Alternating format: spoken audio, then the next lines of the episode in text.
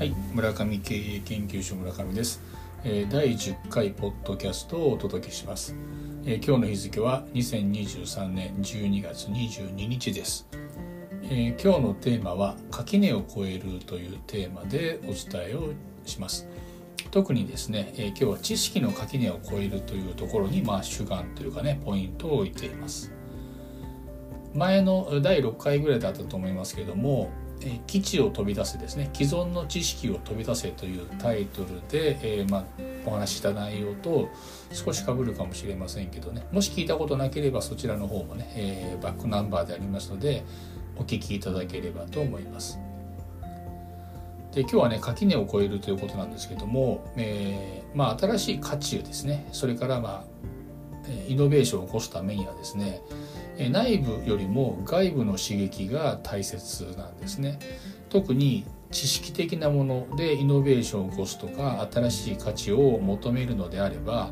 インブリーディングというのがあるんですけどもそういったものを避ける必要があります。インブリーディングっていうのはどういう意味かと言いますと、まあ、同系の後輩のことを指します、まあ、同じ系列ですね。でこれは似たものは似たものに影響を及ぼすことができないということのね、まあ、意味合いなんですけども、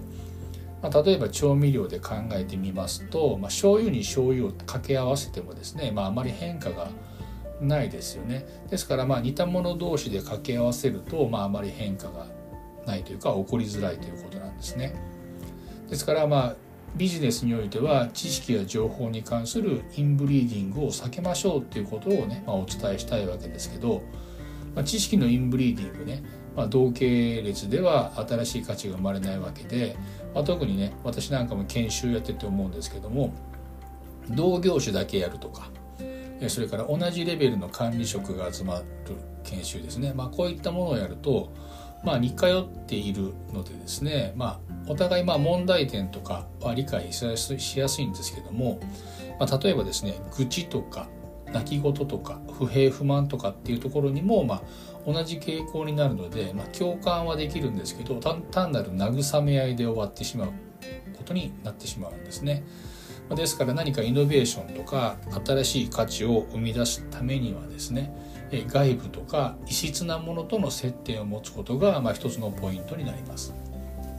でそれからですね、まあ、同系列の人が集ま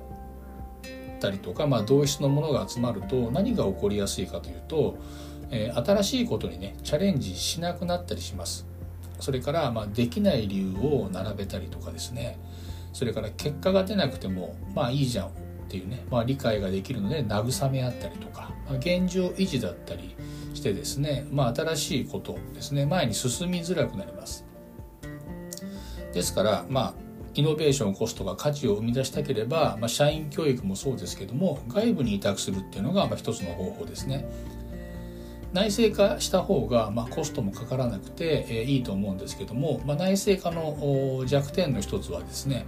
えー内部の反発が起こります。まあ、簡単に言うと同系列から言われると、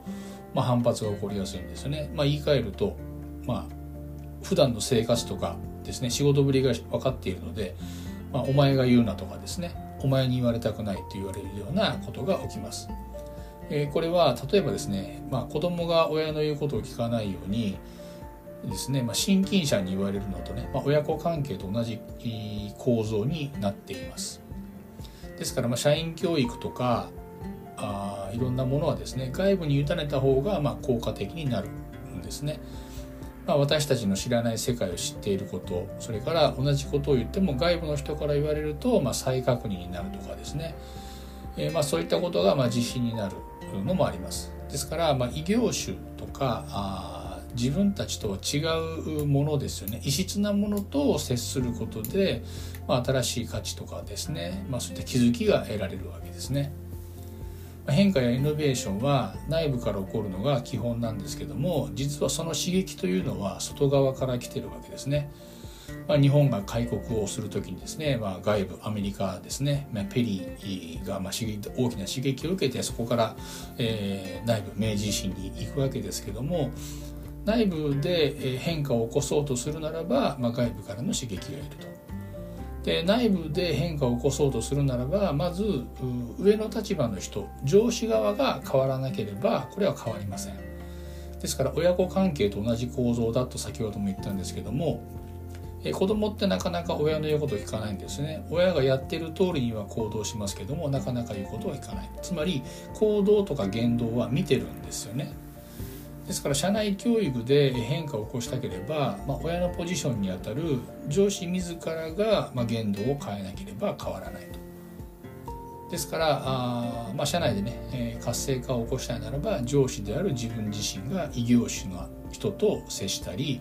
やったことないことをやるとかですね常に新しいことを手に入れるというか触れていく、まあ、そういった刺激を持っている人になることが一つですね。そうするといい刺激を持っているので、まあ、そういった人とですね普通に話をすると、まあ、創造的雑談といいますかですね新しいことが知れる話が面白いっていうふうになるとまたね、えー、いい刺激になりますので、えー、垣根をですね超える。今までやったことがないことをやるとか見たことがないものを見るとか言ったことがないことをところに行くとかですね、まあ、そういった自分の中のね既存の垣根を越えて、え行動してみるとまた2024年は面白い時代になるのではないかなと思います。まあ、今日のね話がまた皆さんの参考になれば幸いです。ではまた次回お会いしましょう。MK ラボポッドキャストこの放送は人と企業の生かせ命をテーマにお送りします。皆様の人生経営のヒントになれば幸いです。少しの時間お付き合いください。